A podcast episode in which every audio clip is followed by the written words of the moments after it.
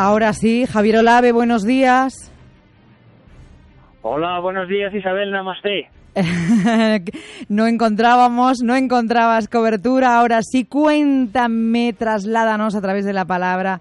¿Qué estás viendo? ¿Qué estás haciendo? Cuéntanos. Pues mira, llevamos efectivamente, llevamos una hora subiendo, entre las montañas más altas del mundo, encontrar cobertura y justo al lado de una Manitul de estos de, de, estos iconos budistas donde la gente escribe oraciones en las piedras y las pone para que los caminantes eh, las vean y para que el viento las esparza por todo el valle, pues justo una manitul, yo creo que el espíritu de Buda nos ha ayudado a encontrar una rayita de cobertura. Y estabais ahí celebrando la cuarta edición del Everest Trail Race. Cuéntanos, ¿de qué va esto? Que es duro, ¿no? Bueno, es, es muy duro, es una auténtica el hombre contra la naturaleza, seis días corriendo en modalidad de autosuficiencia, eh, para correr, para dormir, para todo, excepto la tienda de campaña y la comida lo llevamos en una mochila y eh, tenemos que recorrer eh, 30.000 metros de desnivel a más de 2.500 y hasta 4.000 metros de altura. Tenemos que ir corriendo, recorriendo las etapas por aquí, por el corazón del Himalaya, rumbo al Everest. Eh, por ahí, desde luego, no es fácil. Tienes que cruzar ríos, eh, piedras, en fin, no es, no es nada fácil. Tiene que ser profesional, ¿no? Quien haga, quien haga esto. ¿Estáis casi cuántas personas ahí? Pues mira, eh, salimos 30 corredores de, de, bueno, nos reunimos en Kathmandú, volamos a Giri, que es de donde se inicia el trekking clásico al antiguo campo base del Everest.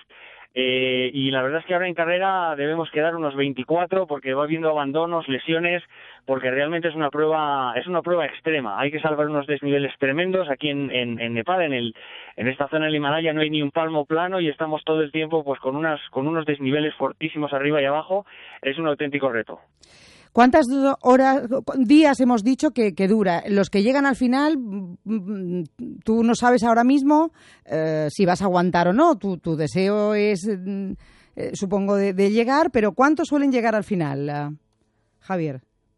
Pues, pues mira, la verdad, la gente que viene ya es gente que está bastante parada que ha corrido trails de montaña, pero incluso gente que ha venido aquí, que ha corrido Ironmanes, que es esa Fórmula 2 que se corre en el mismo día un maratón, 200 kilómetros en bici y casi 4 kilómetros nadando, gente que ha corrido eh, carreras trail extremas, eh, pues del estilo de la, de la Mont Blanc, por ejemplo, que son 160 kilómetros corriendo sin parar, non-stop, ¿no? O sea, gente, viene gente realmente muy preparada de algunas de las carreras mejores del mundo y a pesar de eso, pues, pues, pues, eh, bueno, pues hay gente que se está quedando por el camino, ¿no?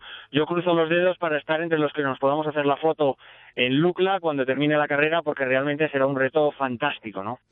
Exactamente, eh, ahora dónde estáis, porque entonces hoy es el cuarto día de, carrera, termina el, el 18, ¿verdad?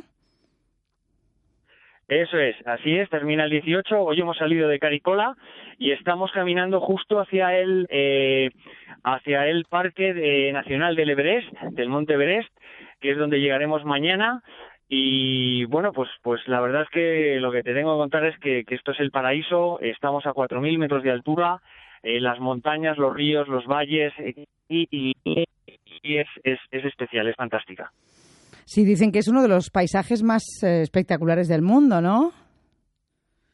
Lo es, lo es. Estamos cruzando la tierra de los Sherpas y cuando hablamos de mm. la tierra de los Sherpas no nos referimos solo a la acepción que ha tomado el término de que el Sherpa es un guía. No, no, realmente son un clan, es, es que apellidan Sherpa se llama según el día de la semana en el que nacen, les llaman así, sea hombre o mujer, es decir, alguien que, que, nace el lunes se llama lunes Sherpa, ¿vale? El lunes en nepalí, obviamente, que yo no sé la traducción, pero se llaman así todos, sea hombre o mejor, y se llaman Sherpas. De hecho, tenemos en la carrera los, los tres, eh, vamos, los dos primeros y, y una chica, eh, pues son Sherpas, son Sherpas nepalí, son los más aclimatados aquí, y, y son los que están ganando la carrera porque evidentemente están acostumbradísimos a estos desniveles, a estas torrenteras, a estas piedras, a correr por aquí. Pero el, el, escenario es espectacular. Isabel, si, os lograra transmitir ahora mismo lo que estoy viendo, acabo de cruzar un puente tibetano, un puente de estos de estilo Indiana Jones, que con la única diferencia que en vez de cuerdas, pues ya es de metal, pero sobre un río tremendo que hacía un ruido eh, brutal de la cantidad de agua que llevaba.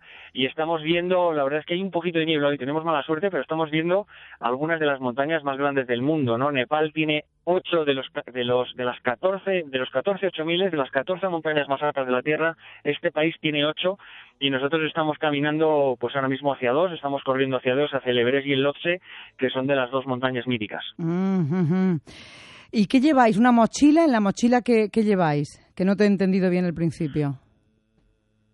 Sí, la mochila, el, el, la modalidad sin autosuficiencia, ¿vale? No se puede dejar nada ni coger nada del terreno, ¿vale? Porque hay que ser muy respetuosos con el medio ambiente, entonces hay que hacer una mochila en la cual tienes que meter todo lo que te puede hacer falta corriendo seis días por, por, por aquí, por el Himalaya, eh, el peso mínimo son 4 kilos, el peso máximo son 8 y en esa mochila tienes que llevar el saco de dormir, el plumas, piensa que por la noche llegamos a menos 12 grados, sin embargo de día hay veces que hemos corrido a 25 grados, hay, hay 35 grados de diferencia de temperatura del día a la noche ahora que estamos en la estación seca. Y en la mochila pues hay que llevar desde las medicinas, los calcetines de correr, el saco de dormir, el plumas para por la noche, los bastones, el agua de beber, todo lo que te puede hacer falta durante el agua la vamos renovando, no, no es, obviamente no, no tenemos que llevar agua para los seis días, pero eh, la mochila se hace pequeña y a pesar de eso es muy pesada, es parte de lo que convierte en dura esta, esta carrera.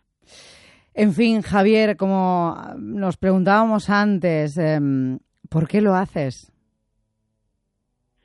Bueno, pues, pues eh, lo hago eh, porque primero porque me gusta correr por la montaña y estas son las montañas más grandes del mundo, pero también esto es parte de un programa que hemos puesto en marcha este año que se llama Full Activity, que hemos empezado en las redes sociales y que está creciendo y que la verdad es que lo que queremos es que todo el mundo haga algo. Yo no le voy a pedir a la gente que haga cosas tan extrañas.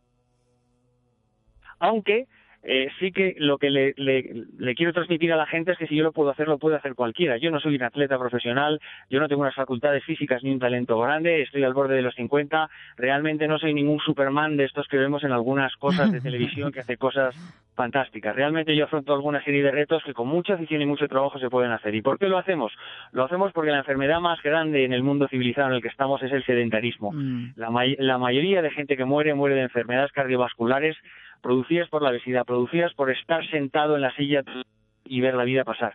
Entonces estamos tratando en este programa Food Activity de motivar a la gente, de que la gente haga cosas, eh, que, que, salga con el vecino. Esto de apuntarse el 1 de septiembre al gimnasio es un tópico, pero realmente mm. es, es, muy aburrido. Es mucho más fácil quedar con, la, con, con, tu mujer para caminar, con el vecino para ir en bici, eh, apuntarte una de estas carreras de montaña, que las hay de 200 kilómetros, pero también las hay de 10 caminando por la montaña. Al final lo que tratamos es de contagiarle a la gente, de prescribir actividad física y que desde la actividad física más simple que es caminar o pasear en bicicleta hasta el triatlón hay un montón de cosas divertidas que primero te van, te van a alargar la vida, van a hacer que esa vida sea más larga y sea mejor y además vas a conseguir que las endorfinas que produce el deporte, la actividad física, uh -huh. que es un, una especie de droga natural que generamos, te haga ser más feliz y por tanto pues muchísimo más considerado con todos los que con todos los que te rodean, ¿no?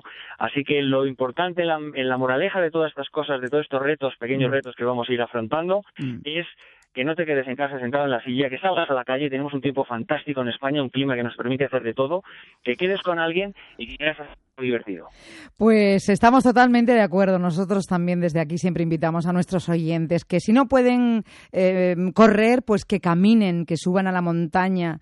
Hay tantas cosas que se pueden hacer en contacto con la naturaleza o cualquier tipo de, de deporte, pero cualquier cosa, como tú decías, menos quedarse sentado en casa cuatro horas viendo la televisión. Estamos de acuerdo. Javier, mándanos, por favor, como me lo has definido, me, estaba dando una envidia, mándanos alguna fotografía. Estamos pidiendo también a nuestros oyentes que nos envíen fotos y estamos recibiendo cosas maravillosas de la naturaleza. Envíanos, por favor, tú también alguna, ¿de acuerdo? Y le ponemos en nuestra, en nuestra web prometido que hoy cuando lleguemos al, al, campamento, si logramos allí tener algo de cobertura, yo os hago llegar alguna imagen de, de, de, estos escenarios fantásticos que estamos teniendo, Isabel. Muchísimas gracias, Javier. Mucha, mucha suerte. Que llegues hasta, hasta el final y bien. Muchísimas gracias. Un abrazo muy fuerte. Un abrazo, un abrazo.